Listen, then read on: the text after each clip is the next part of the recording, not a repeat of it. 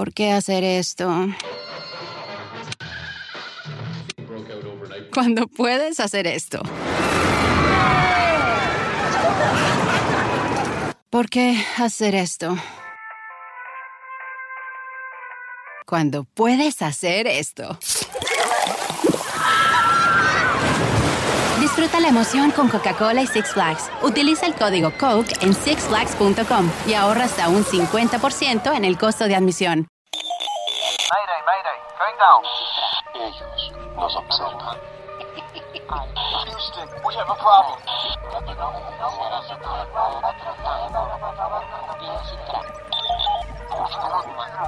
Archivos Enigma, Honduras. Es hora de los archivos Enigma.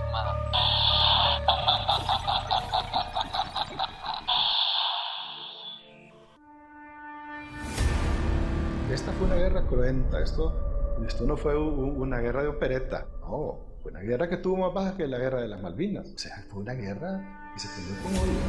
Cuando regresan el capitán Soto y el capitán Acosta, el capitán Soto había derribado un avión de la Fuerza Aérea Salvadoreña.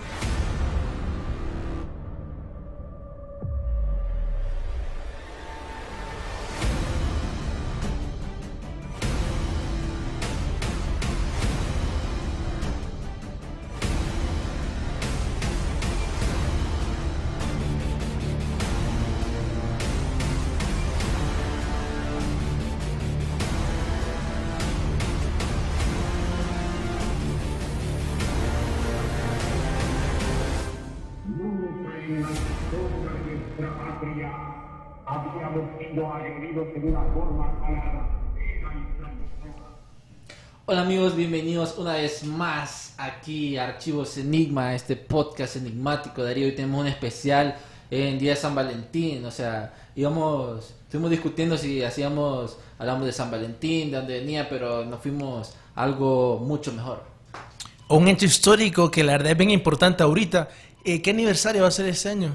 Eh, de la- creo de ese el tema de que vamos a hablar hoy. 50, Más o menos, 50 Eh, años. El 50 aniversario de la guerra de 100 horas, que es el documental que ahorita trajimos invitado. Sí, al director Walter Hernández, bienvenido aquí a Archivos Enigma. Gracias, buenas noches. Este, mucha gente ha estado preguntando, pucha, 50 años, este documental de este hecho histórico, que de hecho tiene un montón de récords históricos, se utilizaron este, aviones de la Segunda Guerra Mundial, correcto. este, cuéntenos más, porque mucha gente desde, bueno, de todo el mundo que nos escucha, no sabe sobre este hecho histórico que pasó en Centroamérica, Latinoamérica. Claro, sí, habían, no, no, es cono- no es muy conocida, es una guerra pequeña relativa, comparativamente hablando, eh, que, que sucedió en medio de muchos acontecimientos en el mundo, ¿no? el alunizaje, la guerra de Vietnam, eh, la lucha por los derechos civiles en Estados Unidos, eh, algunos conflictos en Sudamérica, la Guerra Fría, todo eso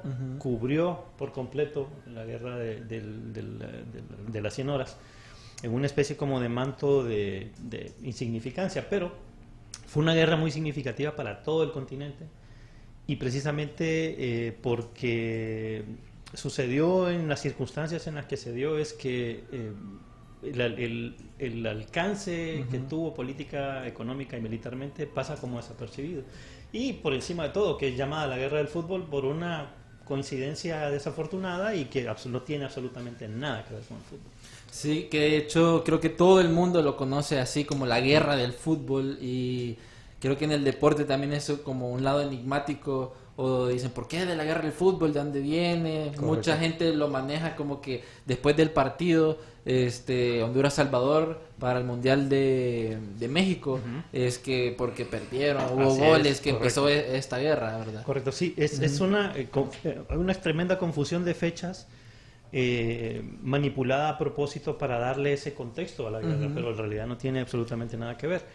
Eh, el, el, el nombre de guerra del fútbol viene básicamente porque un periodista, Richard Kapuczynski, estaba aquí de paso cubriendo los partidos de fútbol eliminatorios para México 70 Un polaco, ¿verdad? Polaco, polaco, aunque, bueno, ruso-polaco, porque en ese momento eh, él nació en Rusia, literalmente, pero Polonia se expandió y luego era Polonia, entonces ruso-polaco. Bueno, la estaba cubriendo sin conocer para nada el contexto migratorio, eh, eh, territorial, los conflictos internos, políticos y económicos. Él dedujo, él- le fue más fácil saltar a la conclusión de que era una guerra debido a que había habido un partido de fútbol. Eh, de hecho, eh, ya había terminado la guerra cuando se, se produjo el partido entre Honduras y El Salvador en México, el de desempate, que perdió Honduras, obviamente, y ahí sí. Pero se encargaron de hacer una combinación de fechas para que al final todo pareciera que había sido originado por el fútbol. Sí, que, que es un ejemplo de algo que hablamos mucho en el programa, que es del amarillismo. Ujú. Que básicamente solo para vender más periódicos eh, ha- hacen esto, pues, pero obviamente es un término que está mal. Eh, En, en ese momento creo que, que pudo, sí había amarillismo, pero creo que había también mucho interés en no parecer desleal al país. Ujú. Entonces, obviamente, tenés que plegarte al discurso del gobierno porque si apareces un poquito, aunque sea sutilmente conciliador, ah, sos salvadoreño, ah, sos pro salvadoreño. Entonces, eso es un problema. Y eso se dio también allá. Yo Sí. me topé con esas circunstancias allá también. O sea, los periódicos de allá son un reflejo de los de acá. Es la misma, la misma actitud. Obviamente, cualquiera que llamara al orden, a la calma o a la reflexión era visto como sospechoso. Entonces, Sí. nadie quería pasar por, de- por poco patriota en ese periodo. Y obviamente hubieron las exageraciones amarillistas normales, ¿no? que provocaron un montón de, de leyendas o suposiciones que ahora se consideran hechos, Sí. que no eran hechos, sino que eran Ujú. propaganda de la época. Sí, y, y todos esos temas, o sea, ya vamos a entrar más a detalle porque me imagino que hubo bastante investigación. Bienvenida Irma. Hola, ¿cómo Este, están? Ya estás aquí. ¿Qué tal? Eh, Bueno, también este tema lo estuvimos estudiando durante la semana y es muy interesante y creo que muy importante también tanto como para hondureños y salvadoreños saber, porque creo que muchas, muchas, muchos de nosotros hemos escuchado la guerra de los 100 horas, la guerra Así del es. fútbol y realmente no sabemos de qué se trata. Correcto. Sí, que de hecho, este, bueno, comenzando el episodio hablábamos de que esta, bueno, la gente le dice la guerra del fútbol, este, también en El Salvador le dicen la guerra legítima defensa, La guerra de la legítima. que mucha gente, este, bueno, en la guerra, en esta guerra que duró eh, cuatro, cuatro días, Cuatro desde el 14 de julio de 1969 hasta el 18 de julio, este, El Salvador gana la guerra militarmente. Y Eh, Honduras la gana políticamente, eso es lo que se maneja. Sí, la verdad es que es, un- es más o menos acertado, ¿no es cierto? Eh, obviamente ningún gobierno, ningún... eh, Antes que nada, eh, no es ninguna animosidad contra el ejército de nuestro país, ni contra el ejército de El Salvador. Nosotros, yo nací eh, eh, con las historias de esa guerra. Yo, yo, mi familia, eh, yo soy copaneco, mi familia vivió ese conflicto directamente, o sea, Sí. técnicamente me tocó directamente a mí, pero eh, he visitado El Salvador muchas veces, tengo amigos salvadoreños, son gente indistinguible de nosotros absolutamente, creo que somos de los centroamericanos son los que, Que- que nos confunden. yo no puedo Sí. determinar quién es de San Miguel ni quién es de Usulután. Así de sencillo, así como ellos a veces nos, no captan quién es de Choluteca Sí. y quién es de Intibuca. Eh, volviendo al tema, la, cuestión es esta. Eh, eh, esta guerra tuvo, eh, puso en evidencia muchas cosas que estaban sucediendo en nuestro país y en, en El Salvador. La guerra hace eso, revuelve la sociedad de forma que emerge todo lo que está más o menos oculto. ¿Qué sucedía en Honduras? Eh, era un gobierno militar dirigido por Osvaldo López Arellano que había sido, eh, había tenido ya acceso al poder en, la en, la- en el golpe de estado del, de Caraccioli unos años antes. Él viene de la Fuerza Aérea, pero no es piloto, él es más del, del área mecánica. Y da la casualidad que por cuestiones del destino acaba en una posición de jefe de las Fuerzas Armadas en el gobierno de Villada Morales. Eh, luego participa activamente en el golpe que le dan a Villada Morales y queda él a cargo del, del poder. ¿Qué sucede? De la investigación que nosotros hicimos, se deduce que Osvaldo López Arellano tenía la intención de debilitar a sus Fuerzas Armadas a nivel regional y fortalecer a las que tenía cerca en Tegucigalpa para mantenerse en el poder. ¿Por qué? Porque él había visto, obviamente, que sus propios compañeros de arma podían darle un golpe de Estado, así como había sucedido anteriormente. ¿no? ¿Qué provocó esto? Que el ejército estuviera mal equipado, que no estuviera preparado, que se permitiera que llegara mucha corrupción al interior de él. Eh, en El Salvador, ¿qué sucedía? Bueno, ellos eh, tenían su, eh, su, su válvula de escape en Honduras. Un país pequeño con sus tierras ya distribuidas, obviamente es poco fértil para Sí. la idea de vamos a repartir tierras para que los salvadoreños se queden en nuestro país. Si pueden irse a ocupar otro país, pues perfecto. ¿no? Entonces, eso genera ese flujo, el ejército del Salvador es más organizado, es eh, eh, más eh, numéricamente hablando, está mejor armado, tienen más logística, porque ellos están pensando en una forma diferente a la que piensa la gente del ejército de Honduras. Sí. ¿no? Cuando llega el momento de la guerra, nos damos cuenta que solo tenemos 3.500 soldados y que ellos tienen 16.000. Entonces, a nivel de la guerra en tierra, Honduras, para mí es heroico. O sea, no. Haber aguantado. me- eh, esto es algo extraño. Podría decirse que, ok, sí, hay que admitirlo, en, en tierra el ejército de El Salvador prácticamente avanzó sometido a cierto grado de resistencia por un ejército más pequeño, mm, menos capacitado en ciertas partes, pero es heroico que estos 3.500 soldados, acompañados de 4.500, 5.000 civiles, apoyados por mujeres, hombres, niños de todas las edades en las zonas fronterizas, lograran detener a un ejército Bien equipado. bien equipado. Ahora, detenerlo fue la razón por la que hubieron 4.000, casi 4.000 bajas. O sea, quiero decir, 6.000 a 4.000 se maneja más o menos. el, el ejército hondureño eh, sufrió lo indecible en esa guerra. Ujú. Los veteranos deben ser de verdad admirados por esa guerra, por esa resistencia heroica que hicieron. Pero es demostrable que El Salvador avanzó aplastantemente en casi todos los frentes. Ujú. O sea, esta es una cuestión que no se puede discutir porque se puede ver en los mapas que nosotros revisamos, se puede ver en las líneas cómo avanzaba. Eh, muchos civiles murieron en el fuego cruzado. Es también una cuestión que hay que reconocerle al pueblo hondureño. Gente que se fue a meter al frente, prácticamente a ver cómo podían ayudar a los soldados. Eso fue algo heroico, eh, algo Sí. que pocas veces, o sea, no hemos sabido reconocer el coraje que tuvo la gente de esa época de llegar ahí y decir, ¿sabes qué? Yo voy a estar a tu lado aunque sea con un machete. A defender su, su patria. Obviamente un ejército profesional en frente a otro ejército profesional, aunque haya diferencias de Sí. armas, hay cierto grado de, de- de- No hubieran habido tantas bajas si no hubieran habido civiles en medio. Entonces eso creo que es un detalle significativo. Cuatro días de guerra, cuatro mil muertos, más que cualquier guerra en América Sí. Latina del mismo periodo de duración. Y hablaba sobre las armas, que dato curioso es de que se utilizaron aviones eh, en estos cuatro días que, fueron utilizados en la Segunda Guerra Mundial. Así es, así es. Que entre ellos está el Douglas C-47 Sky Train, Skytrain, el, correcto. el Cavalier eh, P-51 de Mustang, este, bueno, tenía un bombardero improvisado que era el F-4I Cor- Corsair. El corsario, correcto. Este, creo que el que No. están viendo ahorita en pantalla, ese es el, el, el Mustang, el Trojan Mustang. El que- Mustang, correcto. Sí, una de las cosas que a mí más me llamó la atención eh, sobre esto es lo mejor que estaban preparados incluso en, en armamento y en, Ujú. Así es. en caballería, ¿verdad? Los- Así es, los tenían tanques, correcto. Mucho más que los hondureños. Sí, la verdad es que como le di- bueno, decía antes de entrar a, a- a cámara, el, el Salvador se venía preparando para la guerra desde el 67. Dos años de preparación. Compraron armas, compraron equipo, porque ya habían habido conflictos migratorios y ellos ya miraban, ya el 67 con la situación de expulsiones que hubo desde Honduras, dijeron, ya, esto no va a cambiar, no se van a detener. Entonces siguieron eh, adquiriendo equipo en Europa porque no lo podían comprar de Estados Unidos. Eh, tenían corsarios igual que Honduras, solo que sus corsarios eran Goodyear y los de Honduras eran, eran, Boat, eh, eran diferentes.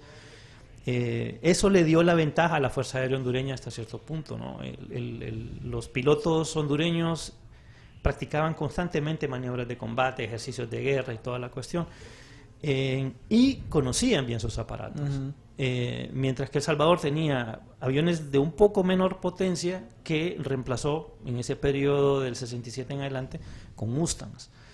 Los Mustangs son, eh, eh, sirvieron en Europa. eh, Eran como de los principales, ¿verdad? Excelentes aviones de combate, pero había una diferencia significativa. Los corsarios hondureños eran aviones de la Marina de Estados Unidos, hechos para aterrizar en aviones, en portaaviones, y eran cazabombarderos, eh, eran quizás eh, más eficientes en los terrenos en, en Honduras, precisamente por eso los adquirieron, porque sabían que las pistas hondureñas no eran tan largas y todo lo demás. Y el, el, eh, el, um, el Mustang era un avión de escolta. Ellos escoltaban principalmente las fortalezas volantes de Estados Unidos cuando iban bombardeando por Europa, ellos iban acompañándolos. Y su, su principal objetivo era el combate aéreo, el dogfight, que le llaman. ¿no? Esa fue quizás también la diferencia, ¿no? que no, eh, tal vez eh, la potencia de cuatro aspas de los corsarios hondureños y la pericia de los pilotos sí jugó un poquito en la balanza a la hora de que Honduras lograra derribar tres aviones en un solo día. Que, que de hecho fue la última guerra que se usaron eh, aviones de, de aspas, ¿verdad? Ah, sí. Correcto. De ahí en adelante solo se peleó con, tur- con jets, con, Con con jets. aviones de reacción. Que ahora sabemos Y- que hay un montón de tecnología. No sé, no sé qué tanto ya se mencionó sobre las razones por las cuales se, se dio inicio a la- al conflicto. No, no, no, solo mencionamos que, que la gente equivocadamente cree que es por el fútbol, pero eh, Por estos tres partidos de Exactamente. Y- y- y- eliminación al Mundial del 70. es como, es como sucede frecuentemente. Usted puede hacer perfectamente bien su trabajo, pero si, si hace algo malo al final, la gente ve que usted hizo, cree que hizo mal todo, el- todo su trabajo. ¿no? Bueno, lo que pasó con eso fue que había habido un conflicto migratorio ya de varios años, décadas inclusive, con El Esto Salvador. relacionado con la agricultura, ¿verdad? Con la agricultura, bueno, básicamente con que los campesinos salvadoreños eh, emigraban a Honduras para ocupar ah, eh, plazas en las compañías bananeras. Principalmente eso fue lo el- las compañías bananeras eran un magneto, eran un imán que atraía la mano de obra de, de Nicaragua y del Salvador principalmente. ¿no? Entonces, eh, al inicio de las bananeras, pues eh, contrataban hondureños, luego ya empezaron a llegar los inmigrantes salvadoreños. Eh, ¿Qué sucedió? Hubo una huelga en el 54. Me, est- me estoy acercando un poquito más. Ya sí, en el la 54, famosa, la famosa huelga huelga, del del 54. 54. Entonces las bananeras cierran, los campesinos salvadoreños se ven enfrentados a, la, a la- una decisión, me quedo en Honduras o me voy a Salvador. Eh, se vinieron del Salvador porque no habían tierras para cultivar, ¿para qué me voy a regresar? Entonces se quedaron en Honduras y empezaron a ocupar pequeñas parcelas para, para subsistir, ¿no? ¿Qué sucedió? Bueno, terminó la huelga. Ya la compañía bananera ya no contrataba a tanta gente como antes. Bajó su cantidad de... Su, automatizó más, las, más actividades, entonces ya no era necesario tanto personal, pero eso no detuvo el flujo de salvadoreños. Empezaron a llegar grupos. A lo largo del 54 al 65 llegaron como 150 mil, 200 mil. O sea, llegaron a ser una de las minorías más grandes que jamás ha tenido este país en esa época. Como el, el Y es- 20% más o menos. Eran como el 12. 12. 12%. Y eso también tiene que ver eh, con la con las 14 va- familias, las famosas Sí. 14 familias del Salvador que se habían apoderado de todo de Es- todas las tierras, sí, ¿verdad? el- prácticamente. el- el- lo- las 14 familias s- son... eh, es como una, una simplificación exagerada de algo que existe en El Salvador. ¿no? Hay grupos familiares muy poderosos. Los de la élite. Pero creo que tiene más que ver con los 14 departamentos que tiene el, El Salvador. O sea que hay como una presunción de que cada familia controla un departamento, entonces por eso son 14. Pero, Ah, eso no lo pero, sabía. pero, pero, eh, pero sí existen grupos muy poderosos. Los historiadores que entrevistamos nosotros en El Salvador nos mencionaban que mm, eh, hasta yo me resistía a usar la palabra oligarquía porque suena, tiene, tiene como connotaciones muy, muy socialistas, muy Ujú. comunistas, ¿va? pero no hay otra forma de referirse a grupos familiares que poseen grandes cantidades de tierra y las ocupan para sus propios intereses de cultivo. O sea, las- las- ah, los grupos de poder de El Salvador eran industriales y agrícolas, básicamente. ¿no? Entonces, eh, obviamente, como todo grupo económico, tienen presencia en la política de su país y una presencia muy fuerte. Para proteger sus intereses, obviamente, cada grupo busca colocar a la gente más afín a sus intereses para proteger precisamente los intereses que tiene. Entonces, eh, el mismo historiador salvadoreño que entrevistamos, el señor Carlos Pineda, me decía, mira, aquí hablar de reforma agraria en El Salvador es un tabú. Nadie puede ni siquiera mencionar la palabra reforma agraria. En Salvador es imposible. O sea, un país eh, cabe en Olancho, con una población en, ese, en esa época tres veces más grande que la nuestra, y nuestro país, que es cinco veces más grande, con menos población que El Salvador, obviamente se miraba se miraba como un lugar donde sí se podía expandir la población salvadoreña sin afectar las Ujú. líneas que ya estaban trazadas de las propiedades del Salvador. Que otro factor, si no me equivoco, eh, está relacionado a la economía también y la migración, que de cuando empezaron a ver los problemas migratorios, cuando empezaron a deportar a los, salvadore- eh, a los, a los salvadoreños de Honduras, que habían ideado un plan que querían abrir una costa hasta eh, por el mar, eh, el Océano Atlántico. Eh, sí, había... No sé, en este momento el presidente de El Salvador acaba de hacer un pacto con Guatemala para conseguir una salida al, al Golfo de Honduras. Pues es muy parecido. De hecho, eh, cuando yo lo vi me sorprendí porque dije, wow, esto se parece bastante a lo que a unos mapas que había circulaban en la época del 69 donde se miraba que El Salvador tenía todo el departamento de Cotepeque, Santa Rosa, eh, Santa Bárbara, Cortés, hasta llegar a, a la bahía de Omuja. Ahí todo eso era como una especie de, de espolón que salía de El Salvador. Y luego toda la costa, toda la línea, todo lo que sería la carretera entre Tegucigalpa y San Pedro Sula era como la frontera. O sea, toda esa esquina, como una cuña. Eso, esos mapas circulaban bastante en esa época y no puedo decir que era parte de la política del gobierno salvadoreño considerar posibilidad. Pero las entrevistas que nosotros hicimos no de... el- el- los militares que entrevistamos, el historiador militar salvadoreño que entrevistamos, el, el señor Gerard, Gerard Pon Santos, no- me dijo, esos son los planes... El, objetivo salvadoreño en Occidente era llegar tan arriba como fuera posible. O sea, eso de tan arriba como fuera posible puede ser Santa Rosa, puede ser Santa Bárbara. Llegaron a Cotepeque. O sea, si no hubiera habido resistencia y si no se hubiera detenido la guerra, en realidad no hay forma de saber ¿Hasta dónde hubiesen hasta llegado? dónde hubieran podido llegar. Que los planes eran llegar hasta Cortés. Yo creo, yo, miren, eh, hay un detalle muy interesante aquí. La conspiración de Estados Unidos, que es uno de los temas que alega el historiador hondureño César Elvir Sierra, que es muy interesante, es un punto muy interesante. Nosotros seguimos algunos de esos puntos de la conspiración estadounidense. Y la pregunta que nos hacíamos nosotros era esta, ¿cómo es posible que Estados Unidos haya permitido una guerra entre dos países que eran sus aliados en Centroamérica para defenderse del comunismo? ¿Por qué permitieron que pasara esto? Eh, eh, si ustedes no lo, no lo han, no- no lo han considerado alguna vez, casi todas las revoluciones socialistas y comunistas se producen en medio de una guerra. Durante una guerra los gobiernos están debilitados, los soldados están en la frontera, es más fácil llegar al poder y someter a los gobiernos cuando están dispersas sus fuerzas. ¿no? Bueno, entonces creo que a Estados Unidos lo que menos le convenía era una guerra entre Honduras y El Salvador. Sin embargo, Estados Unidos reacciona bien lentamente, o sea, es como muy tibio para reaccionar. Pasan cuatro días y todavía Y no no, dice no- nada. no dice, ¿saben qué? Deténganse. Hubiera bastado eso, ¿no? Unos dicen que es porque estaban distraídos por el viaje a la Luna, y yo no lo creo, porque Estados Unidos es una potencia, ya era una Ya está en potencia. todos lados, pues. Correcto, o sea, no es un país que se pueda distraer por algo como un alunizaje de todas sus fronteras, de todos los combates. No es un país que haga eso, pues, o sea, no es muy profesional como una potencia. Entonces eso alimenta la posibilidad de que haya habido una conspiración para permitir que El Salvador tuviera esos accesos marítimos que supuestamente esos mapas re- revelaban. Pero nosotros no logramos comprobar que haya habido ayuda literalmente. O sea, sí existe como la duda, pero, Pero no está como confirmado. podemos, o sea, no lo puedo poner en el documental porque estaría faltando la verdad.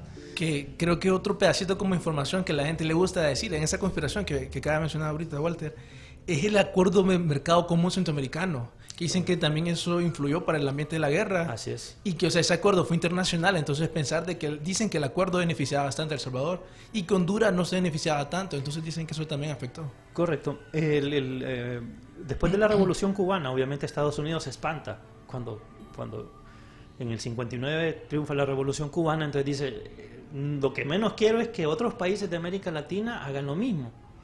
¿Cuál fue la razón? Eh, tal vez las dictaduras, eh, hay que ayudar económica a la gente para que no hayan revoltosos, entonces lo que vamos a crear es, vamos a contener ese, ese, ese modelo revolucionario cubano en Centroamérica y el Caribe con una especie de programa de apoyo a los gobiernos. O sea, Estados Unidos buscaba evitar que hubieran rebeldes para que no hubieran revoluciones. Entonces, la forma que se les ocurrió fue un tratado de integración, que estaba muy bien, de hecho es una cosa muy avanzada, o sea, preveía la unificación económica de, las cinco repúblicas centroamericanas, eh, preveía una eh, integración política, literalmente. Hubieron planes inclusive de, integrar a El Salvador y Honduras en, en la década del 50, de crear un solo país. Literalmente había un proyecto para que fuéramos un solo país con El Salvador y todo eso se desmanteló. Precisamente porque me parece que por muy bueno que haya sido el mercado común centroamericano, tenía pues, desbalances. O sea, El Salvador, estaba, El Salvador y Guatemala eran países más industrializados que Nicaragua y Honduras. Entonces, obviamente, las compañías, las empresas hondureñas y nicaragüenses no podían competir con las compañías salvadoreñas y ellos inundaban el mercado hondureño con todos los productos que aquí no se producían. En, en el fondo esa era la idea del mercado, que hubiera complementariedad entre los países, ¿va? que lo que no se producía en Honduras se produjera en otro lado y que lo que no se producía en otro lado se produjera en Honduras. El problema es que en Honduras no se producían muchas cosas. Y además eh, hay, que, hay que recordar algo. Em, había una persona muy interesada en que no hubiera guerra en este país y, y- y aparecía en los periódicos, pero poca gente, la, poca gente lo recuerda. Era mm, el tío Mike, Miguel Facusé. Miguel Facusé. Él abogaba por la calma, por la tranquilidad y la paz, porque él tenía una visión muy amplia de Centroamérica. Él, él decía, bueno, Centroamérica es un gran mercado, económicamente es conveniente que estemos integrados, pero su voz no tuvo el peso suficiente como para hacer entrar en razón a los otros grupos de poder que había en este país, que se veían más beneficiados con salirnos del mercado común centroamericano.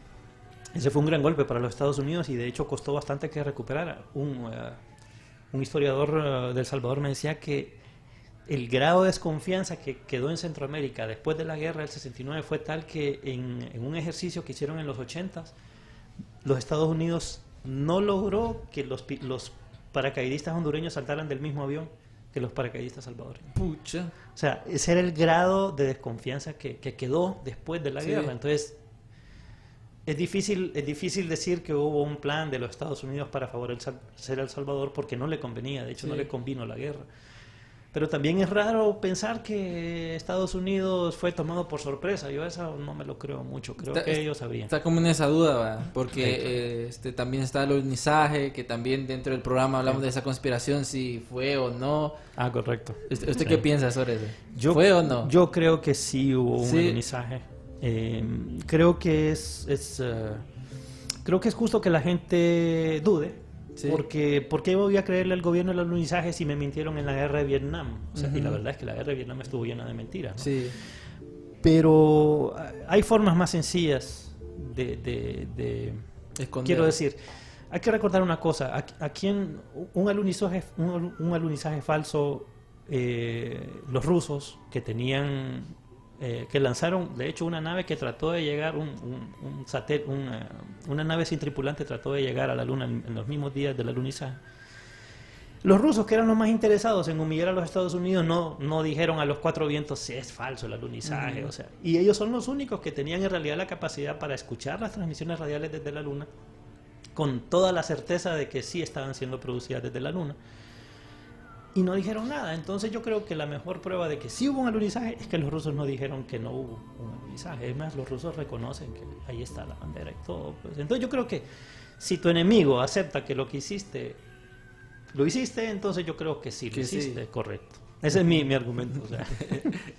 Sí, y hay algo curioso en la investigación que hacía de este de esta guerra entre Salvador y Honduras es que se armó un escuadrón, eh, por, por así decirlo, de la muerte. Es un escuadrón que se llamaba eh, La Mancha Brava. Sí. Que Correcto. era encargado de buscar a salvadoreños este, en territorio hondureño, más campesinos, sacarlos. Dicen de que hubo asesinatos de parte de la Mancha Brava. Miren, sí. eh, por mucho que yo quisiera hablar de la, de la, de la, de la calma y de la nobleza de la gente de mi país, yo sé que hay mucha nobleza en nuestro país, sí. hay mucha gente con, con la cabeza bien centrada, pero no nos, no nos confundamos de que sí hay elementos criminales en medio de la sociedad. En todo momento han habido elementos criminales. Se los puedo decir yo que vi todos los periódicos de la época del 69. Eh, no crean que los crímenes horrendos que vemos ahora en los periódicos son de esta época. Habían crímenes horrendos en el 69. O sea que sí habían criminales en el 69. Sí. ¿Qué quiero decir con esto? Que nadie sabía quién era la Mancha Brava. Yo podía decir que era la- de- para sacar a un para sacar a un vecino de su propiedad. Soy de la Mancha vámonos, Brava. somos de la Mancha Brava. Les pego un tiro. ¿Quién va a defender a un salvadoreño? o sea, si los policías tenían miedo de protegerlos precisamente para que la gente no los linchara a ellos que eran Sí. policías, ¿qué posibilidades, dígame, existe de que no hayan sucedido asesinatos? Nosotros queríamos contactar a la, a la Cruz Roja para, para tratar de, de- de de averiguar los datos Ajá. porque ellos llevaban el control, un control más preciso que los hospitales en todo caso, ¿no? Pero Cruz Roja no es un, no es un ente que se preste para, para este tipo de, Sí. de- de datos porque ellos son una entidad obviamente respetable a nivel internacional y me parece justo que ellos no hayan eh, emitido una nota diciendo pero nosotros en base a, a las denuncias de ellos y a las a, las a, la- a lo que hemos aceptado nosotros y que hemos descubierto yo calcularía que murieron entre 400 que fueron asesinados Pucha. 400 salvadoreños en, en las zonas fronterizas en algunos lugares de Olancho y Ujú. de Lloro y de la misma manera hubieron aldeas enteras donde no pasó absolutamente Nada. nada. Habían salvadoreños ahí y nadie los tocó. Pero esta es una cuestión que yo siempre digo al respecto de la guerra del 69. Aunque haya habido un solo muerto, ya es una calamidad. Sí. O sea, una sola vida humana no hace menos una guerra. No digamos 400, no digamos... Ujú. O sea, es algo que tenemos que reconocer. Eh, sí hubieron excesos, sí se atacó a la población salvadoreña, hubieron violaciones, estamos más que convencidos que sí hubieron, y hubieron asesinatos, eh, igual hubieron violaciones de parte de la Guardia Nacional del Salvador cuando entró a nuestro país, hubieron ejecuciones sumarias, fusilamientos, se encontraron cadáveres prácticamente deshechos a punta Sí. de machetazo. Eh, hay que recordar que ya había un clima de odio y entonces, obviamente, motivados por el odio, tal vez un soldado del ejército del Salvador se sienta decir, ¿sabes qué? No, no voy a matar a esta gente. Pero las tropas irregulares que acompañaban al Salvador, las fuerzas de un, de un grupo, un grupo eh, civil que se llamaba Orden, que eran campesinos armados y entrenados para luchar contra las fuerzas irregulares de izquierda en El Salvador, cuando cruzaron la frontera, Sí. no miraban diferencia entre un campesino y un soldado. O sea, ellos miraban al campesino, los agarraban y decían, no, vos sos comunista o vos sos de la Mancha Brava y vámonos.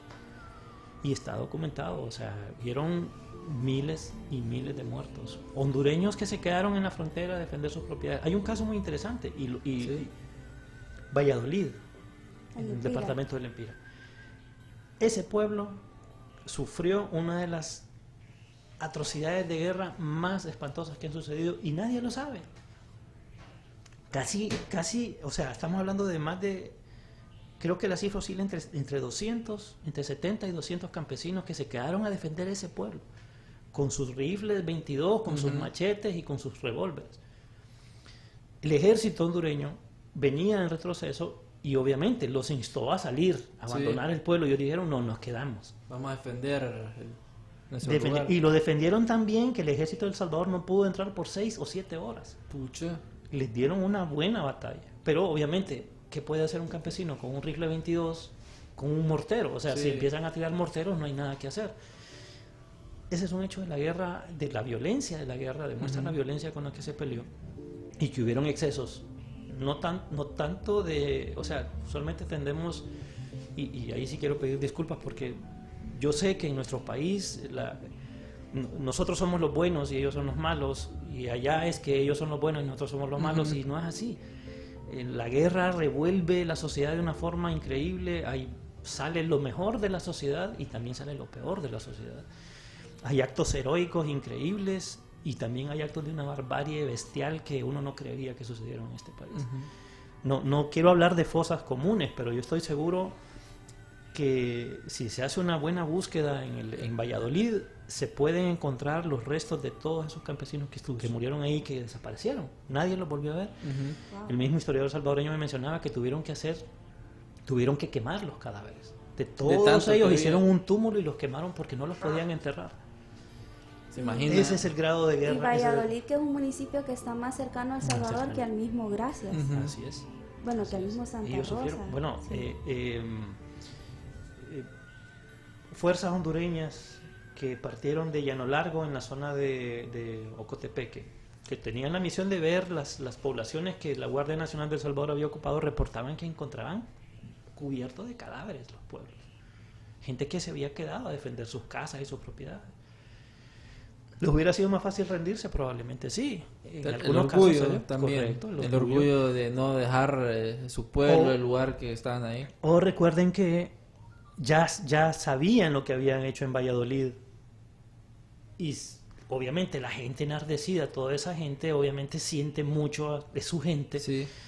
Si vienen aquellos y mataron a tanta gente en Valladolid y les vienen contando que encontraron tirados a aquel montón de personas, hombres, mujeres y niños, entonces obviamente cualquiera se enardece y agarra Sí. su machete y voy a cortarle la cabeza. Cualquiera, ¿no? Sí, eh. Eso es lo que hace la guerra. Eso es lo que, lo que. eh, La diferencia entre un documental y una película es eso.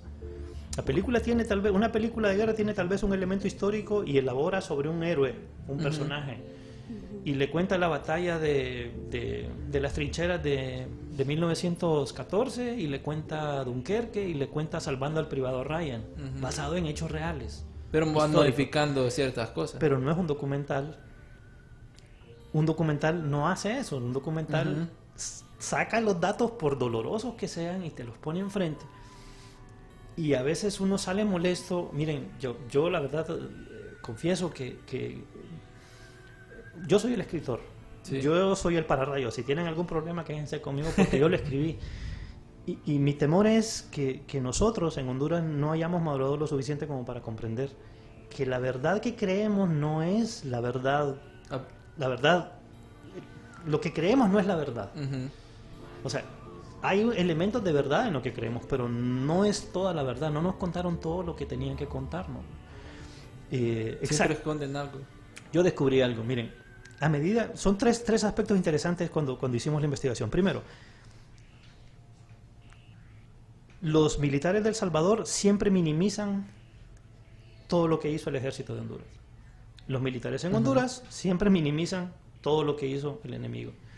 Entonces, ese es un efecto normal. No puedo quejarme de eso porque es natural. O sea, si ellos dicen que nos causaron 5.000 bajas, yo sé que no fueron 5.000 bajas.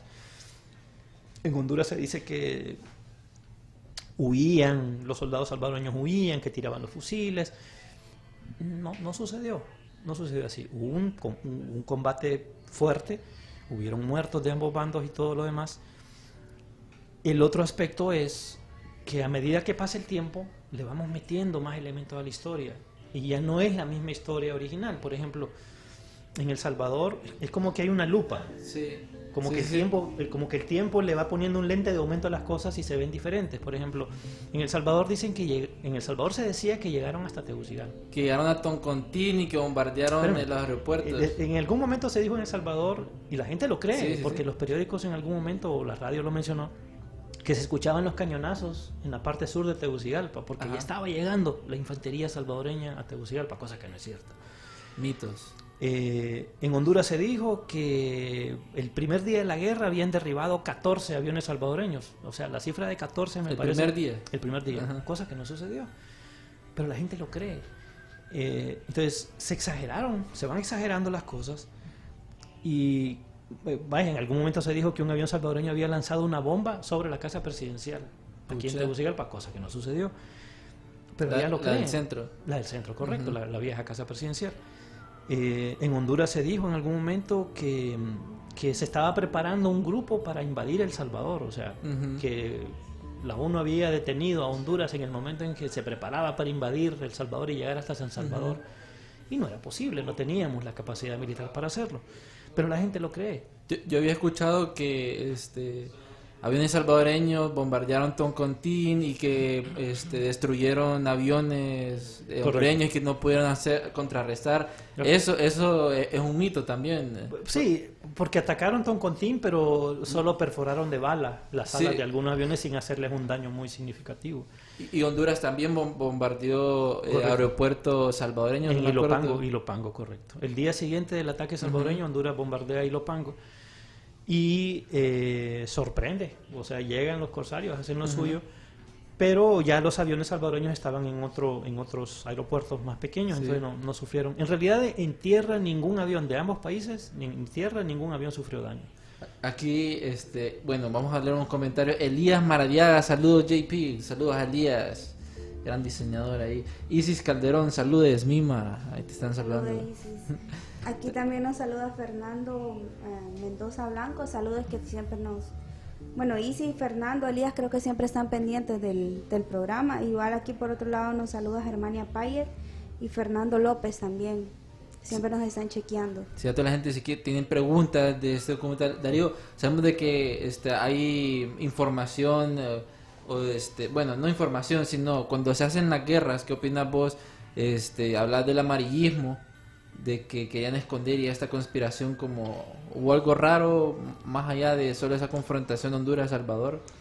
Creo que ahorita, en este podcast, creo que ahorita es lo más importante que dijo Walter, es esa pregunta de por qué Estados Unidos, obviamente creo que todos creemos aquí que tuvo que haber sabido algo antes, que por lo general autoriza este tipo de operaciones. Es raro pensar por qué Estados Unidos no le puso una sanción a El Salvador después de eso. Pues. Sí, y que la OEA, creo que La OEA. este fue la que dijo que, ok, ya dejen de pelear, este, vamos a hacer un tratado, creo que hicieron un tratado. Correcto. una- eh, se, se llegó a un acuerdo de alto al fuego, eh, costó, costó llegar a un acuerdo para que aceptaran ambas partes, al menos. Honduras lo aceptó prácticamente al instante. Eh, miren, Estados Unidos sabía antes, varios meses o años antes de que iba a haber algo. Ellos lo sabían por documentos que... Más que Palmerola, creo que en ese tiempo estaba Mm, No, Palmerola, Palmerola eh, arrancó en los, en los años 80, creo. los 80 fue, ¿verdad? Pero ellos ya tenían, obviamente, la, eh, tenían presencia, como siempre. eh, donde hay una embajada norteamericana, y con el perdón de los amigos que trabajan en la embajada americana, siempre hay personal de inteligencia. Eh, y es difícil agarrar a los agentes de la CIA con los pantalones abajo. O sea, eso es impensable que ellos no hubieran sabido que esto iba a pasar. Sí sabían que iba a pasar Y lo dejaron. y lo dejaron que pasara. Eso es lo que alienta un poquito la sensación de que Estados Unidos jugaba Un papel. un papel como... Miren, esa es una posición muy personal, Esto es, esta es mi, mi opinión. En Centroamérica, los países territorialmente más estables son Guatemala, Honduras y Nicaragua. ¿Por qué? Porque tienen una población pequeña, o en esa época también tenían una población pequeña comparativamente hablando, pero en esa época eran países donde probablemente no hubiera un conflicto agrario serio, porque había suficiente tierra, si ustedes le preguntan a Estados Unidos, ¿cuál creen ustedes que es el foco en Centroamérica de una posible rebelión provocada por Comunismo. grupos campesinos o comunismo aprovechándose de la agitación provocada por la necesidad de tierras? El Salvador. Entonces, ¿cómo podemos ayudar al Salvador? Redibujemos la frontera de Centroamérica, démosle más tierra al Salvador, eh, permitámosle que acceda a espacio territorial a costa de quién donde no tienen definida la frontera. En esa época la frontera de Honduras tenía, como El Salvador, tenía huecos. Sí, sí. Entonces, si hay, si, ex- si existió en la mente de algún elemento de Estados Unidos, de la, de la política exterior de Estados Unidos, la opción de evitar que hubiera un alzamiento revolucionario en El Salvador, dándole más tierra a costa de Honduras, oigan, ese plan tiene sentido, pero yo no puedo probar que sea así. Que O sea, sea yo, yo tengo la sospecha de que probablemente jugaron un poco a favor del Salvador y por eso dejaron que las cosas pasaran. Mi opinión personal, pero mm, es mi opinión personal. No puedo constatarlo y no lo puse en el documental porque es mi opinión muy personal y no tengo pruebas de eso. De hecho, este, bueno, hablando, el, el programa hablamos de bastantes conspiraciones Ah, sí, y de imagino. teorías, y a la gente le gusta. Este, dentro de toda la información eh, y a las personas que estuvo hablando, ¿qué fue como lo más raro? O sea, que usted dijo como, eh, ¿será cierto esto? Lo más raro que pudo encontrar en esta investigación Ok, miren, del documental. Sí hubieron cosas extrañas, cosas extrañas eh, eh, que obtuvimos de entrevistas con los soldados, principalmente los soldados de, de rango más bajo que estaban en las trincheras, bueno, en el frente, ¿no? Eh, el, el cortometraje Pulga que se, que se va a presentar junto con el documental es una historia sacada de las entrevistas. Es una historia real. Sí. ¿no? Un soldado hondureño sí encontró un niño en medio de las ruinas de un pueblo masacrado. What? La pulga. No puedo citar, no puedo decirles el nombre de este soldado porque él me pidió en condición de anonimato porque no es normal que un soldado Diga, agarre cosa- un niño en un campo de batalla y se lo lleve y lo adopte como suyo.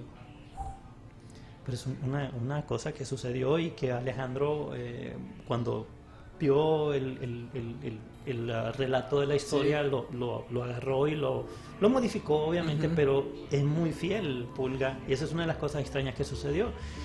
El punto es que es difícil saber si el niño es salvadoreño o si O es hondureño. Ahora, eso tiene un desenlace bien dramático que yo no le voy a revelar porque si no, no van a ver el corto. ah, pero es, es, es, es real, o sea, eso es un hecho real, sorprendente.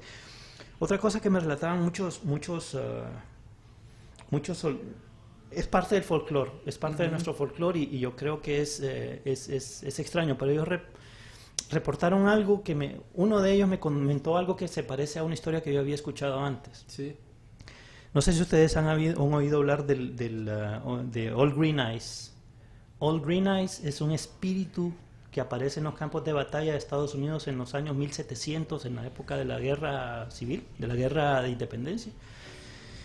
Se reportaba que a veces en los campos de batalla de la guerra de independencia de Estados Unidos aparecía esta criatura con Sí. ojos verdes, eh, escarbando los cuerpos. Los cuerpos de Como los- alimentándose. Como alimentándose de ellos.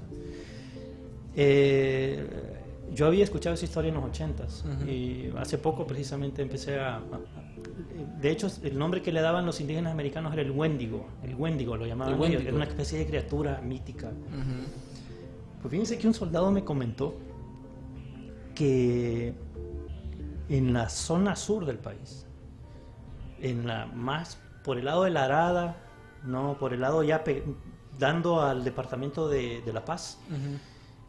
el- la segunda noche, tercera noche de la guerra, él vio una criatura de ojos verdes que lo estaba mirando al- en la noche, cruzando en medio de la... O sea, ya estaba la tira... O sea, no, no puede ser un civil que ande Sí. haciendo ese tipo de bromas Sí, en medio de la guerra. en medio de la guerra. Ajá. Esa es una de las cosas más extrañas que nosotros descubrimos durante las entrevistas que hicimos. Él, él tuvo contacto con... Él, él dijo que vio una, una no podía decir, criatura. no podía decir que era, mira, literalmente me dijo esto, mira, los venados, los, los lobos, los coyotes Ajá. huyen de los disparos como cualquier animal, Sí. obviamente.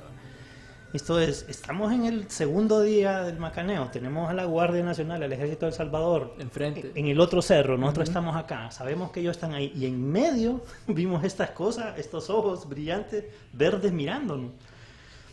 Miren, o sea, es, Pucha, es calo- es escalofrío. Sí, yo calofriante, tengo es calofriante, escalofrío y yo digo, bueno, este es un veterano de guerra, eh, me, me- me gustó el, el- el relato, ah, pero obviamente yo no puedo, es un relato, no puedo probarlo, tendría bueno, sería bueno. Invitarlo. Ma- más o menos como buscar. por qué municipio de La Paz fue. Él estaba, él era, el- era del primer batallón de infantería. No puedo decir más en Era realidad porque primera de la sería línea, primer eh, batallón de infantería, primera línea en la zona sur, por el lado de, de la Arada. De Santa Bárbara. No, no, no, sur, sur. Golfo de Fonseca, en la Ajá. zona de ahí. Eh, y me, me- me llamó mucho la atención porque inmediatamente recordé la historia del Wendigo. Ujú. Que el, que el olor de la carne putrefacta le llamaba la atención, que tenía ojos verdes, que caminaba en medio, o sea, fue, fue bastante fue bastante impresionante. Se los puedo decir que yo me asusté un poco cuando Sí, estaba o sea, escuchando. solo escuchando da un poco, poco de escalofrío. No, pudo, haber sido cualquier cosa, pues, o sea, eh, un, un, ah, un búho o algo, pero Ahí le, le pasé una foto a Arnaldo, más o menos una ilustración de un artista eh, del Wendigo. O sea, te imaginas en medio de la guerra, aquella, aquella masacre, y vas viendo esa criatura. O sea, que te... el Wendigo. Eh, algo que mencionaba que me llamó la atención, estos huecos que usted eh, menciona, son tienen relación a la, al conflicto que hubo por- durante tantos años con los bolsones. Correcto, sí, sí, sí, correcto. Esos bolsones, precisamente, los, los espacios territoriales que fueron en el, en el 67, miren, si, si la guerra hubiera sido en el 67 no hubiera pasado la tragedia que pasó en este país, ni en El Salvador. Porque si la guerra hubiera sido en el 67 por los bolsones, por la diferencia, por la frontera, pues hubiera sido un conflicto fronterizo, no hubieran campesinos involucrados, los civiles no, no hubieran Ujú. intervenido. Hubiera sido un conflicto completamente diferente y que probablemente hubiera acabado de una vez. O sea, el, el- el- nuestro país sería muy diferente si, el, Buen si, día. si, hubi- no- si nuestra frontera hubiera quedado definida mejor por los españoles en esa época. Sí. Eh, y es en el 67 que hubieron conflictos fronterizos. Si la guerra se hubiera producido en ese momento, tal vez hubieran habido unas 15, 30 bajas no más. pero se dejó evolucionar el conflicto precisamente. El- la frontera fue uno de los temas. Luego era, ya después del 67, ya no era solamente el conflicto por delimitar la frontera, sino que era, teníamos 300.000 salvadoreños aquí, ya habían hecho familias, ya tenían hijos, Ya eran residentes. y se expulsa a toda esta gente que ya no tiene contacto con El Salvador y van allá y no tienen familia y te llegan prácticamente en estado de inanición. O sea, ¿qué hago? Y curiosamente, bueno, yo que he tenido la oportunidad de, eh, en, mi- en uno de los trabajos eh, que tuve, tuve la oportunidad de visitar muchos de estos municipios que están con frontera al, Sí. al Salvador. Y realmente ellos viven en un conflicto hasta estos días, porque como ellos están tan retirados de sus cabeceras, ellos van a la escuela en El Salvador, van a hospitales en El Salvador. Entonces realmente ellos viven o crecieron en este conflicto permanente porque no se identifican como hondureños o como salvadoreños, muchos tienen doble nacionalidad. Correcto. Incluso hay un municipio que es el eh, que bueno, que es, bueno, no es municipio, es una aldea que está próxima a ser municipio que se llama Nahuaterique, Correcto. que es uno de los bolsones Así es. recuperados contra El Salvador. Bueno, que si cuando uno, bueno, para empezar, llegar ahí es, Es complicado. Bueno, toda esta zona, ese municipio que, que mencionaba usted, Valladolid, eh, Mapulaca, Virginia, Nahuaterique, son lugares Son muy, muy apartados, que Ah, de la son- cabecera son cuatro o cinco horas. Son, son apartados de Honduras, pero en realidad están muy cerca de las, in- de las infraestructuras viales del Salvador y para ellos es más fácil. Es más fácil. Entonces, por ejemplo, en este, en este lugar, Nahuaterique, eh, la moneda es el dólar. Correcto. Que el Eh, dólar es el que se maneja en La Salvador, comida, la comida que se vende en los comercios, que es una aldea muy pequeña en realidad, la comida es las pupusas y cuestan un dólar. Puch. Y ellos se 20 identifican más como 24. salvadoreños que, que, que como hondureños. Y ellos dicen, a nosotros el gobierno de Honduras es poco lo que nos ayuda porque tenemos más acceso al, al Salvador. más cerca ha del Salvador. puesto, ha puesto el dedo precisamente en la llaga. Eh, nuestros, nuestro, nuestros, estamos pagando el precio de no haberle puesto interés a la zona fronteriza. Esa gente eh, no tiene un hospital en el territorio hondureño, o sea, el hospital más cercano está en territorio salvadoreño. O sea, obviamente, si tengo una emergencia, ¿para dónde voy? Voy a agarrar toda la carretera y me voy a cruzar hasta Santa no Rosa. Llega, no llega. Santa Rosa, gracias. O gracias, correcto. O me cruzo la frontera y me voy al, al hospital más cercano que está mejor equipado en El Sí, Salvador. sí. Sí, o sea, es, es- es es- algo las- triste que suceda hasta el día de hoy. Escuelas, mismo sistema, mismo problema. Hospitales, mismo problema. Infraestructura vial, el mismo problema. Telecomunicaciones. Yo sé que las redes salvadoreñas no conocen fronteras, o sea, entran y funcionan. Llegando, llegando a esos municipios, a uno le cae la notificación al teléfono de, de las compañías telefónicas del, eh, de, del Salvador, que no existen aquí en Honduras. Bienvenido, o, o incluso de las mismas que existen acá, pero bienvenido al Salvador. Ujú. Y todavía uno está en territorio hondureño y no tiene señal de las, Sí. de, de las compañías. Esa es, esa es una tarea por hacer de nuestros nuestros gobiernos. Creo que deberían. Yo la, la verdad es que eh, eh, mi, mi papá es- era glaciano, él era de Gracias, mi mamá era Salvador, era copaneca y tenían mucha cercanía con El Salvador. Eh, yo hasta hace poco me di cuenta que yo tenía un muy buen amigo de mi infancia. Yo no sabía que era salvadoreño. Ujú.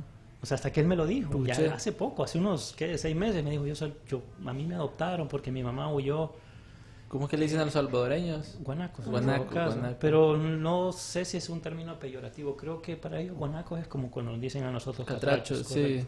A mí no me molesta. Con me- eso de las comunicaciones que usted mencionaba, aquí nos comenta Fernando Mendoza, dice, la guerra se ganó en medida por las comunicaciones. Se empleó a hondureños garífunas hablando Sí. en garífuna y eso confundió a los militares salvadoreños. Sí, esta, esa anécdota también está ahí. Aunque no la pudimos comprobar, sí tuvimos muchas referencias de que en la zona de Occidente, eh, bueno, sabemos que los salvadoreños estaban escuchando todas las transmisiones que salían de Nuevo Cotepeque y de Santa Rosa. Las estaban escuchando todas, completas.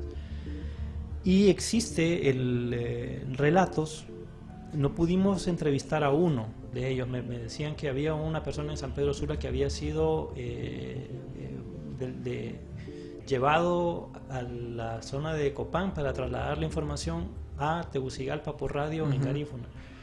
Eso no lo pudimos probar, pero, pero me parece que sí, sí tiene muchas posibilidades de ser correcto. Porque esta persona, se- según tengo entendido, eh, hubo un momento en que, por ejemplo, los salvadoreños sabían que habían tropas hondureñas en, Nuevo Cotepeque eh, el día antes de que la conquistaran. Ellos lo sabían. Y sabían que iba a haber un ataque de la Fuerza Aérea Hondureña sobre Nuevo Cotepeque porque pensaron que ya no, ya no habían hondureños ahí, que solo habían salvadoreños. Ellos los- lo estaban escuchando.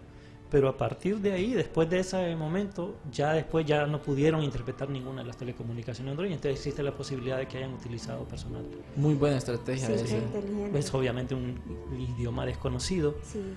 eh, y si para nosotros todavía Es para difícil. muchos es Ajá. desconocido, me imagino que en esa época Sí. fue toda una sorpresa. Para lo que, lo que nos escuchan de otros países, el idioma garífuna es un idioma que está más en la zona norte Correcto. La zona este, de estas comunidades garífunas. Que, Africanas. Afrodescendientes. La cosa, sí. Ujú.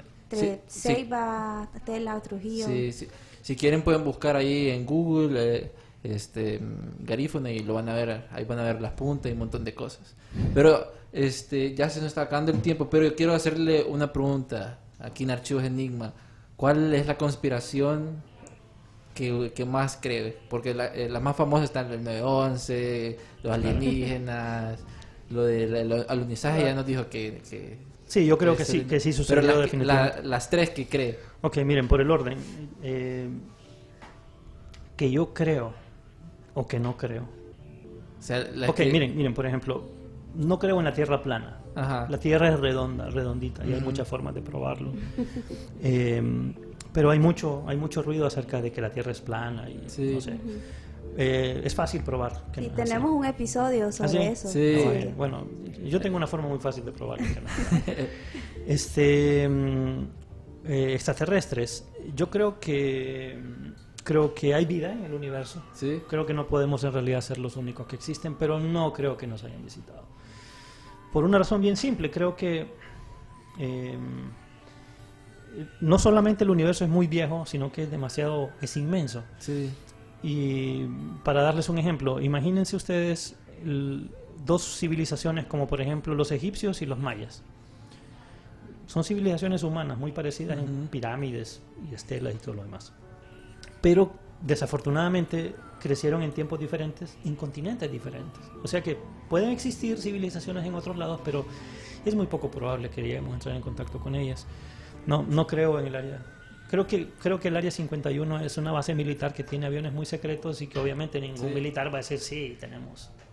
Otro, Aunque, hay muchos que han dicho... o- otro detalle es que dicen que hay eh, que hay que hay tecnología extraterrestre que ha sido trasladada a los gobiernos en- a cambio Ah, de algo. No lo creo porque no- ya no se seguirían usando aviones a reacción, de quin- Ujú. aunque fueran de quinta generación. Y tampoco estaríamos usando cohetes para mandar satélites al espacio. O sea, si hay alguna máquina antigravitatoria que es más económica que un cohete, pues deberíamos estar usando. O nos lo dicen para que Eh, Puede ser. todo secreto. Eh, hay otro hay otro punto interesante, los viajeros en el tiempo. Los viajes en no el tiempo. creo en realidad. Saben, miren, le, le voy a poner un, de- un- un caso, tal vez. Esto lo, lo pensé hace mucho tiempo porque sí me llamaba la atención. Hay unas fotos donde se mira una persona que va caminando que dicen que tiene un celular. Ah, en sí, hay un video, sí. O, o en medio de una multitud en, en 1850 Hay una se, foto. se ve un tipo con anteojos. Con lentes y la camisa Monster. Inc., Mire- miren, ese es un buen montaje de Photoshop, se los puedo asegurar. Por una razón bien sencilla, si yo estoy en 1850 parado y veo a un tipo con esa camisa, yo estaría viéndolo a él, Sí. muy sorprendido y, y toda la gente está como que fuera lo más normal del mundo, Ujú. ver a un tipo con una camiseta y anteojos oscuros parado Sí. con un corte de pelo. O sea, la foto, si en algún momento hubiera una foto de alguien volteando a ver algo, una- yo Al- ahí lo creería. Em, O si hubiera un registro, porque es un suceso importante. Correcto, alguien diría, apareció una persona extraña en este Exacto. lado. Entonces, por eso les digo, el, el viaje en el tiempo es, es un tema que yo creo que primero O- no lo creo Mi posible. opinión es que puede existir, pero tal vez no esté documentado así. Ujú. Si existe, no creo Pues, que es- esté está documentado el de de- esa forma. El ruso Pavlichenki, no, no me acuerdo. el que visitó al papá. No, eh, hay otro, un ruso que iba caminando y que le encontraron en su cámara todo lo que él dijo y después desapareció en Ah. la cámara. Es ese No creo que lo hablamos en, en el episodio de Viajeros del Tiempo y Física Cuántica. Vayan a verlo, es súper bueno. Mira, hay otro detalle interesante, antes ya para terminar, si que el tiempo se está acabando. Miren, piensen en esto. Los romanos eran gente muy inteligente, eran excelentes ingenieros, excelentes ingenieros. Eh, personas no, si traemos un si tuviéramos una máquina del tiempo real y trajéramos un, un romano aquí, lo, después, después del susto de ver las cosas, luego de un tiempo yo creo que se adaptaría muy bien porque muchas de las cosas que hacemos nosotros ya se hacían en la época. Fueron inventadas por ellos. O sea, el- el, eh, las, las carreteras, las- los acueductos, eh, ellos tenían agua en sus casas, tenían eh, construcciones de ingeniería muy parecidas. De hecho, muchas construcciones de ingeniería actuales están basadas en diseño. Incluso la política. y- La política, correcto. O sea, encontraría muchas cosas parecidas y no le costaría mucho a un romano de esa época adaptarse. Pero piensen en esto, imagínense que mandan una laptop a Roma en el, año, en el siglo II. Por muy buenos ingenieros que fueran los romanos, jamás Nunca podrían. Nunca. Porque, y somos la misma raza humana, solo unos, 700 unos 1200 años, Aparte. 1500 años de separación. Imagínense una civilización viajando en el tiempo, dándonos tecnología, no sabríamos qué hacer con Solo que millones de años. O sea, mi apreciación es que no es posible. Pero obviamente nadie puede decir al 99.9%. Como nos decía. Renata, lo único que podemos saber es que no vamos a saber, la verdad. Sí, No miren, sé, el miren, quote ahí. el- el- el- el- los seres humanos tenemos la habilidad de llenar los vacíos con cualquier cosa. O sea, ustedes. La gente que le tiene miedo a la oscuridad, lo- a lo que le tiene miedo es a que haya algo. A lo desconocido. A lo desconocido. Pero yo les hago esta pregunta a ustedes. ¿Por qué los fantasmas casi se aparecen siempre en la noche? Porque no a mediodía. ¿Cuál es la diferencia entre la noche y el día para un fantasma? No debería haber ninguna. Eh, entonces, mi, mi punto es que eh, como no sabemos lo que hay en una casa, tal vez abandonada, entonces ya predisponemos nuestra mente y entonces Ya le cual- ponemos nombre, cualquier crujido, cosa. ya pensamos que es alguien. La Le diré, ustedes me han asustado a mí, porque yo trabajo arriba. Ah. Y a veces estoy trabajando y escucho y digo, escucho voces y escucho risas y entonces, ah, no, ahí están los muchachos. de Los de Enigma ahí molestando. "Ah". por un momento me, me asustaron, pero el punto es este, que, que durante breves segundos, por muy escéptico que sea yo, dudé. Tuve un momento de miedo y dije, ¿qué, qué pasó? Qué poder puedo tenemos. asegurar, o sea, la mente humana tiene una habilidad tremenda para llenar esos espacios con, con espectros. Dos últimas cosas que a mí me gustaría saber, no sé si Darío tenés otra otra duda. Bueno, lo primero sería algún documento, bueno, principalmente tratamos siempre de recomendar una película, un libro para que la gente se informe, claro, en este caso, qué mejor, ¿verdad? El Material audiovisual que el documental, pero un libro, un, un elemento escrito que le pudiera recomendar a las personas para que se pudieran informar de una forma más efic- eficaz sobre este hecho. Miren, em, hay, muy buenas anécdotas, lástima que no están en, en- en un libro. El libro de don César Elvir Sierra, de, de la guerra del 69, es muy bueno. Eh, yo lo tomé como base, de hecho, para la cronología, porque él, lleva al, al- al- al minuto, a la hora, lo que sucedía en el Estado Mayor del, del Ejército Hondureño, en los frentes. O sea, básicamente ese fue mi, mi guía de trabajo. Es un muy buen libro. Es, desafortunadamente es muy... eh, Tengo que decir que don César Elvir Serra lo escribió muy bien, pero como para militares, como para gente de, Ujú. de- de la rama militar. O sea, no es una lectura tan liviana que lo pueda agarrar cualquier persona y diga, ah, entiendo lo que me está diciendo. Y él, obviamente, eh, escribe de la forma en que él sabe, con, con numeraciones militares y movimientos de tropa que entendería un militar, pero tal vez un civil, una persona, un estudiante, no, No, lo no captaría. lo- no entiendo. Hay, eh, pero hay muy buena información. eh, sí, sí hay una advertencia que quisiera. En Internet principalmente hay muy buena información. Pero hay un problema. Que mucha información que está escrita ahí está escrita con la cabeza caliente. Eh, yo, eh, yo, yo tengo la, yo, yo a veces en mi página, yo no veo mi Facebook precisamente por eso, porque me, angustiaría estar tratando de responderle a cada quien, ¿no? Pero el punto es este, muchos de los comentarios negativos que recibo, a veces bastante ofensivos, yo los asimilo como, está bien, o sea, eh, ¿qué, qué, qué podemos esperar? Una guerra es una guerra, dos países, cada quien tiene su corazoncito y obviamente yo voy por Honduras, soy hondureño, yo voy por Honduras, pero traté en la medida de lo posible de quitarme esa sensación de, de- de ser hondureño y verlo como, como ser Neutro. ser latinoamericano, no como hondureño en particular. Eh, lo que pasa en Internet, porque hay mucha información en, en- en- en Internet, es que la escribe gente que obviamente po- antepone a su país al sentido común o a la razón a veces inclusive, ¿no? Y del- de eso al insulto es bien fácil, es tremendamente fácil. Y del insulto al odio es mucho más sencillo Ujú. todavía. Entonces, eh, lo, que, lo que quería comentarles, por ejemplo, es que eh, el, el libro de Don César Elvir Sierra es muy bueno, pero es una lectura pesada. O sea que yo, solo el que de verdad sea aficionado a la lectura y que de veras tenga la intención de saber al detalle cosas Como que... Las cosas que pasaron ya saben Si cómo yo hubiera metido todo eso en el documental, dura seis horas. Jue- pucha. Entonces no, no puedo, obviamente Ya están que elegir. advertidos. Pero, pero es muy buen libro. Eh, hay un libro muy bueno de, de Cepeda, el piloto Cepeda. Que se llama Lobo eh, pun- 0.5 Alto y Claro, que son los relatos Ujú. de él como piloto de combate, no solo en la guerra, sino que después. Y, Eh, y esto- estos detalles este, lo vamos a poder ver en el documental. No sé si nos dice cuándo se estrena, cuánto tiempo va a estar Correcto. para, para que la gente todo- sepa. Sobre todo a mí me gustaría que nos animara así como por qué no nos podemos perder este documental. Para ya irnos. Ok, eh, primero, ¿por qué no? ¿Por qué no? ¿Por qué no deberían dejar de verlo? Primero, eh, creo que es fundamental que empecemos a reconstruir nuestra historia. O sea, miren, eh, Honduras no empezó a existir desde la independencia. Honduras no empezó a existir desde el descubrimiento de América, el desembarco de Colón en Trujillo. no. Honduras existía desde mucho antes. Tenemos una historia muy rica, pero la tenemos dispersa, está, está suelta. Y sí nos la enseñan en la escuela, sí, sí tenemos eh, nociones de ella, pero si ustedes se fijan, eh, básicamente son fechas y personajes y a, y lo fusilaron en, fusilaron en, eh, Costa Rica y, y luego ya no hubo federación, pero nos- no conocemos la historia. Miren, yo, yo la verdad es que estoy sorprendido. eh, quise visitar la tumba de Morazán en San Salvador una vez que fui. Y me dijeron que sí podía ir, pero que era peligroso porque había un mercado cerca y entonces era... Entonces dije, bueno, no, no puedo ir, pues.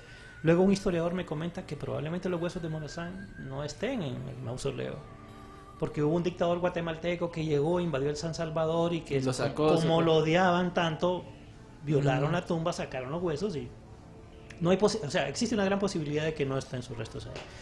Yo eh, creo que no debemos perdernos este documental precisamente porque este es el primer documental hecho, puedo decir en Honduras, pero pensado para América Latina.